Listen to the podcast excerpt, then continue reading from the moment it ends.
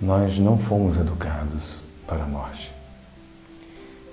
As nossas famílias, principalmente aqui no Ocidente, nós nos inspiraram, nos educaram, nos instruíram para que a gente aprendesse a ter uma profissão, para que a gente crescesse, se desenvolvesse financeiramente, para que tivéssemos amigos melhores, companhias melhores, para que tivéssemos uma família, para que pudéssemos conseguir uma casa, conseguir um carro.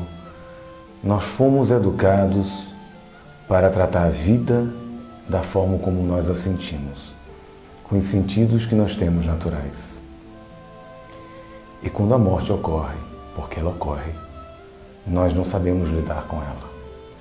Seja uma mãe, um pai, um irmão, que são um filho que não esperamos que de fato ocorra um desencarne antes dos pais, não é uma lei natural. E quando a morte ocorre na nossa família, nós ficamos desesperados. O que é natural, pelo fato de não termos tido a devida educação para isso. Hoje, uma amiga, ela me disse algo que me tocou profundamente. Quando ocorre a morte na família, a pergunta talvez não seja por quê. Porque o porquê nos remete ao passado, Sempre vamos querer saber por que aconteceu isso comigo, por que aconteceu isso na minha família. Nós colocamos Deus como injusto, que não existe e que o nosso sofrimento é grande ou maior do que outras pessoas. Talvez a pergunta que nós devemos colocar diante de nós é: para que ocorreu aquele desenlace físico? Porque o para que nos leva para frente. A partir de agora, qual a finalidade disso ter ocorrido e o que eu posso fazer depois disso que ocorreu na minha família.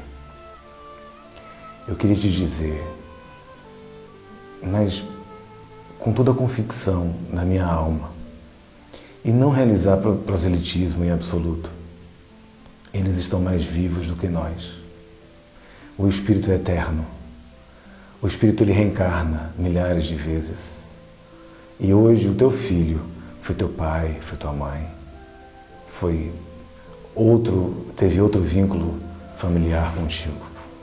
Eu queria dizer que nós somos seres eternos e a vida real ela ocorre em outro lugar ou em outra perspectiva. E nós aqui estamos vivendo temporariamente. E se olhar é de lá para cá, o que na realidade estamos vivendo aqui é como se fosse o sono do espírito e não a vida real. E aí, depois que nos colocarmos nessa visão, uma coisa eu posso ter certeza para concluir esse pensamento, essa mensagem que queremos trazer para vocês aqui no Cartas de Fátima. A saudade vai ser para sempre. Saudade é sintoma, sintoma de amor.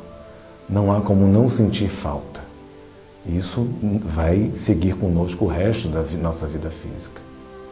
Mas nós vamos valorizar mais a dor de perdermos a quem amamos?